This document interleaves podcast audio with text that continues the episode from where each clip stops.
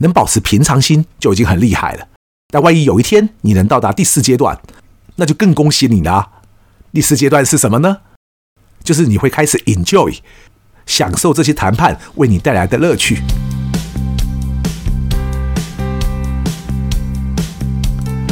一谈就赢，Do the right thing。大家好，我是 Alex 郑志豪，欢迎收听一谈就赢。我们希望透过这个 Podcast 频道，让大家对谈判有更多的认识，进而能透过运用谈判解决生活中的大小问题。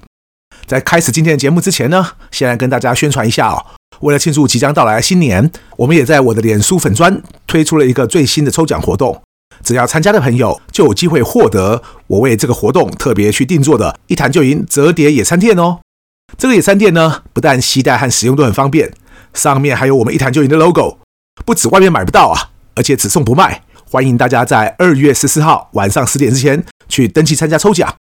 二月十四号不但是大年初五，而且是情人节哦。能在这一天幸运中奖的朋友，一定一整年都会有好运到啊！我们的抽奖呢，都是免费参加的，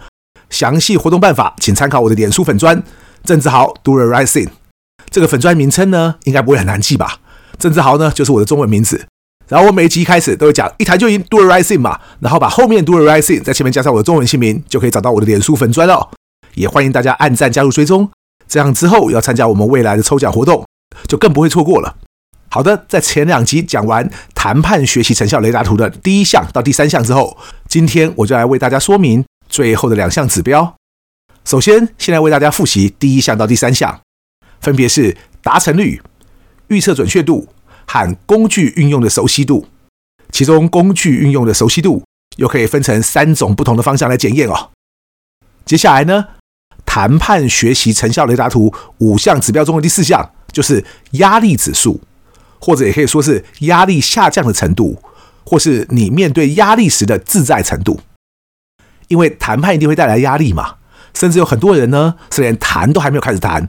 结果自己就开始感到苦恼烦闷了。学谈判有什么好处呢？其中一项我认为最有用的好处就是，学完谈判之后啊，虽然不见得压力就会突然都消失了，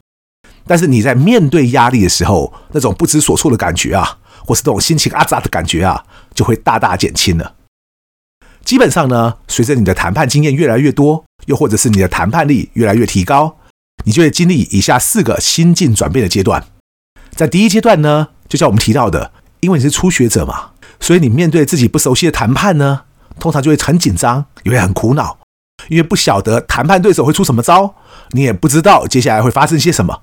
所以你就会承受到一种。啊，谈输了自己该怎么办呢、啊？的压力，所以你就会心情很阿杂。再次强调哦，这种感觉是正常的，而且呢，像这样的感觉呢是可以改善的，因为接下来呢，你会到了第二个阶段。但是万一你永远都不去学谈判的话，你就永远都只会停留在第一个阶段呢？那该怎么办呢？总不能一有人上门来找你谈判，你就躲起来吧？那么第二个阶段是什么呢？就是你遇到有可以上场去谈判的机会时，你会感觉很兴奋，就很期待啊，想说哈哈，终于有机会可以让我大展身手了。然后会想看看呢，对手到底会出什么招。会到这个阶段哦，就已经很不错了。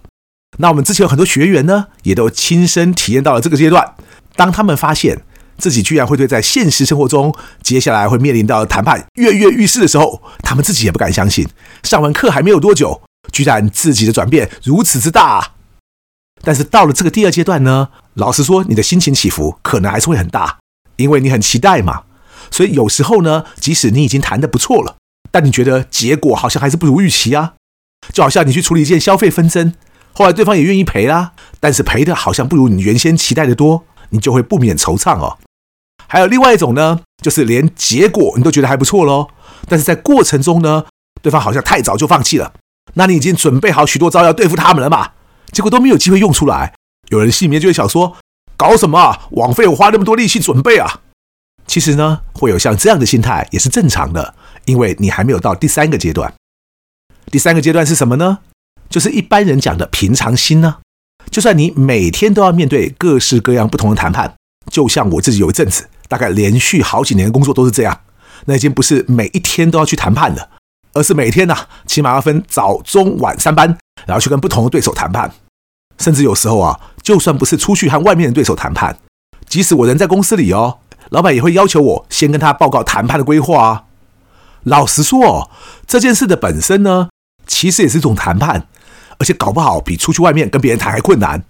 因为有些老板就是圈圈叉叉嘛，他们自己呢不见得知道该怎么谈，甚至他们自己出去面对客户谈判的时候，搞不好根本是被打趴了。但是在公司里呢，他要靠着他的职位来压我们的时候，倒是很会压啊。所以这个时候呢，该怎么让他们不要有太多的意见，让我们可以好好的炮口一致对外？这本身呢，也很需要谈判技巧。也正是因为如此，所以这个第三阶段的平常心就很重要了。像这一点哦，我自己很感同身受，因为我自己也是一个情绪比较容易激动的人啊。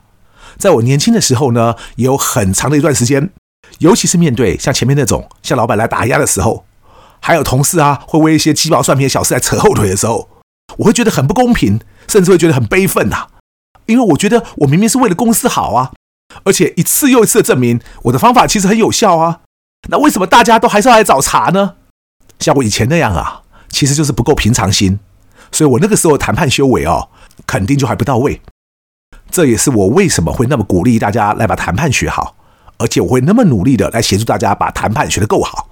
因为我很清楚哦，自己在学谈判之前和学谈判之后，根本像不同人一样啊。而且，当我后来越来越懂得谈判之后，不仅整个职场之路都更顺遂了，我的人生呢也开始变得不一样了。就拿刚刚说的那种公司内部恶斗的状况来说好了，我后来就发现啊，很多人所谓的好好沟通，虽然听起来很有道理啊，但假如面对的是一群根本不想跟你沟通的人的时候，什么好好沟通哦，完全都没有效啊。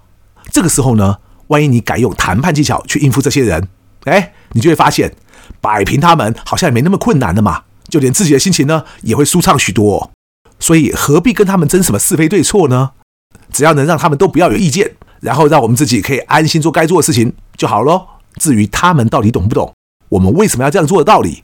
以及他们是不是相信我这个人，甚至是不是喜欢我这个人，都不重要哦。只要不来挡我的路就好。能保持平常心就已经很厉害了。但万一有一天你能到达第四阶段，那就更恭喜你了。第四阶段是什么呢？就是你会开始 enjoy，享受这些谈判为你带来的乐趣。这和第二阶段的既兴奋又期待又有什么差别呢？就是第二阶段的时候啊，你的心情还是会有起伏嘛。但你因为已经经历过第三阶段的平常心之后，才来到第四个阶段。到了第四阶段呢，你就会发现，就像你可能会面对一些内心很丑恶的谈判对象嘛，那他们的所作所为呢，可能让你看了都会觉得恶心嘛。但这个时候呢，因为你本身已经达到一个可以 enjoy 的境界了，所以即使你看到那些人一些完全不要脸的举动哦，以前的你可能会因此就很生气啊，但现在的你看到的时候呢，会好像看到猴子在表演一样啊，你不但会帮他鼓掌啊，而且会想要给对方一根香蕉，说来再表演一遍看看啊。到了这个阶段的时候啊，你就真的能 enjoy 谈判这件事，而且是能 enjoy 在这整个过程中的任何一时一刻。所以，针对像我刚刚提到的这个第四项指标的压力指数呢，其实像我呢是有一个问卷，可以让大家自己填一填，就可以大致了解你当下感受到多少压力的。当然，这方面的测验还蛮多的哦，所以也不见得呢要用我目前在用的这个版本，大家也可以自己去找不同的版本。那么，相对于另外三项，我们在前两集提到的雷达图指标来说呢，压力指数这一项应该是比较容易检测出来的。只是提醒大家哦，另外三项是要越高越好。但在压力指数这一项呢，你应该要追求是逐渐降低哦，只不过不太可能降到零呐，因为毫无压力呢，并不见得会是个最好的状况。在接下来谈判学习成效雷达图五项指标的第五项，也就是最后一项，就是自信指数。顾名思义，就是当你谈判学习的成效越来越显著之后，你整个人的自信程度就会直线上升啊。但是一定要强调哦，所谓自信程度上升呢，不是你没来由的就会自我感觉良好哦，甚至到了那种自信爆表的程度啊。当你根本不知道自己的自信是从哪里来的时候呢，就很容易变成哦，只是讨卡派克的目中无人了。我刚刚才向大家提到哦，学谈判以及从事谈判这件事情，让我整个人改变了很多嘛。不只是我刚刚提到的，更懂得怎么去处理压力，又怎么去处理情绪而已。就连现在这一项自信指数哈，我想我自己在学会谈判之后呢。也提升了非常多，虽然从外表上未必看得出来，但不晓得，假如有在看我部落格文章的朋友，是不是看得出来啊？那就是我从小其实是个非常缺乏自信的人。当时的我对未来充满了恐惧，甚至连我的父母和其他长辈都会说啊，他们不知道呢，像我这种畏首畏尾的小孩子，将来长大了之后呢，要怎么去面对人生的挑战。我想从那种几乎已经可以算是童年的阴影哦，到现在大家所认识我，你会发现啊，哇，真的反差好大。也就是因为如此，我常常会鼓励一些朋友说，我知道那种遇到困境就走不出来感觉。我也可以了解那种周遭没有任何人会来鼓励你，也没有什么人会来扶你一把的那种感觉。我不敢说学谈判就一定可以治百病啦，但起码对我自己来说，以及我见过许多在我之前或在我之后把谈判学得很精通的人来说，把谈判学好这件事情，就能够帮助我们从内在到外在去养成许多解决问题的能力。而当我们开始慢慢懂得啊，很多困难居然是有解的时候，我们的自信程度呢，就会随之提高了。到后来呢，甚至会出现一种相辅相成的正向循环，也就是呢，你因为解决了更多问题，所以你的自信程度就更高了。也因为你的自信程度升高了，所以一些本来无法解决的问题，后来也找出适合的方法去解决了。所以我以亲身的经验来告诉大家哦，这真的是一种很棒的感觉啊！而且这个世界上呢，是不是还是会有我们自己无法解决的问题呢？当然还是有啊。但是你起码这个时候够自信了，也够洒脱了，你就不会再把这些无解的问题归咎给自己，所以你的身心呢就会更安乐。今天节目的最后呢，我已经为大家说明完谈判学习成效雷达图的五项指标了。指标的意思就是呢，你可以设法把自己在这几个指标上的进展量化，然后知道自己到底从哪里来，然后又要往哪里去嘛。我接下来利用一些时间呢，给大家一个 bonus。也就是，假如你只想知道自己学谈判有没有什么进展的话，其实除了这五个指标之外哦，还有另外三个你可以用来自我检测的方向。只是这三个方向呢，就比较不那么能够量化哦。但是大家还是可以参考看看。第一个就不是我发明的了，而是我在写任何文章之前呢，为了要检查一下自己的想法还符不符合目前最新的潮流，或者有些其他人说法会不会跟我差异很大，所以我都会先上网去搜寻一下嘛。就像我前两集提到的。其实不管是国内还是国外哦，我找不到什么可以用来那么具体的去检验谈判学习成效或进度的方法嘛。但是我看到有一篇国外的文章哦，是在讲他们自己学习谈判的经历的。那我觉得其中一点很不错，那就是在和对方谈判的过程中呢，对方会愿意 disclose，也就是透露他的一些个人生活讯息，例如他是哪里人啊，现在有几个小孩啊，假日的时候呢，他还带小孩做什么啦，等等等。其实这一招呢。我自己在一些实物谈判中也经常在用哦，意思就是当对方愿意和你吐露一些真心话的时候，双方之间呢就会开始有些基本的信任了，所以谈判当然也就会越来越顺利了。只不过要提醒大家哦，这指的是一个谈判到中间所呈现出来的过程或状态，不要一听呐就搞错了意思，以为谈判呐就是一开始就要跟对方讲一些五四三哦，然后在那边哦没事就要跟别人画后栏或在那边拔干净呐，那不会是这一点的意思哦。第二个方向是呢，我自己在上课时也经常提到，谈判有五大风格嘛。很多人会误以为呢，这五大风格指的是当我们遇到是哪种风格谈判对手时，我们就要用什么不一样的策略去跟对方谈判。其实不是啊，谈判的五大风格呢，其实最主要的应用是希望你自己能够随着不同的状况，就能随时呈现出各种不同的风格。所以呢，要检验你的谈判学的够不够好。另外一个我认为也很重要的方向就是，就算你谈的很成功好了，那你能在不同情况下呈现出五种不一样的风格吗？万一还不行的话，你假如还只能呈现出其中两三种，那我就会建议大家继续多练练了。至于第三个方向呢，因为我相信有人不想等到有实际谈判的机会时才知道自己目前的谈判力是高是低嘛，所以我这边给大家一个很实际的建议哦，像光是我就写了那么多篇和谈判相关的文章嘛。我建议你现在随便找一篇看看，然后你看看自己哦，会不会一看到那么长的文章，就会想说：“哎呦，夭寿哦，写那么长在做什么啦？有没有什么懒人包啊？”万一你是这样想的话，我就会建议你，你第一个该去加强的呢，就是自己的耐性，因为万一你这四人都只能靠看懒人包的方式，才能消化一个复杂的讯息的话，我相信呐，你的谈判对手只要靠着和你用慢慢磨的，就能磨死你。所以第一点是耐性嘛，第二点则是速度。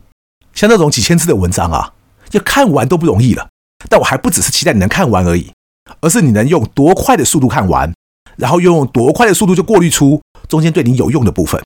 当你能用越快的速度来找到一篇文章的重点的时候，你在谈判上的实务功力应该就会更强。第三点呢，很多人为了看快一点啊，所以只挑那些自己好理解的地方看，搞不好看完之后还会有种“哎呀，这个我早知道的”的自我感觉良好的想法。但这不是我希望各位做的。我希望各位看完之后呢，不是要看自己看懂了什么，而是要想办法看出来原先的自己到底还不知道些什么。等到自己发现了自己原本不知道或者不清楚的地方之后，即使文章里面没有提哦，哎，那你知不知道自己接下来该朝什么地方改进了吗？像这种啊，我称之为举一反三的能力，也就是看完一本书或者看完一篇文章之后，万一你只知道里面大概在写些什么，我觉得你的收获还不够啊。想要让自己有更多收获的话呢，你不是看完书做个笔记就好，甚至不是看完书之后还能记得里面的重点就好，而是应该要能够举一反三。让自己咀嚼之后能够得到更多的启发。最后再为大家复习一下，我为这次 Podcast 所特别发想出来的谈判学习成效雷达图，总共有五项指标哦：达成率、预测准确度、工具运用的熟悉度、压力指数和自信指数。假如有什么不了解的地方呢，或者在学习谈判上有什么卡关的地方，也欢迎来信或者留言告诉我。一谈就赢，我是 Alex。希望这次这三集呢，能让大家都更了解如何去衡量评估自己学习谈判的进度或效果。也希望大家不要忘了到我的脸书粉丝专页去参加最新的欢庆新年抽奖活动哦。谢谢大家，我们下次见。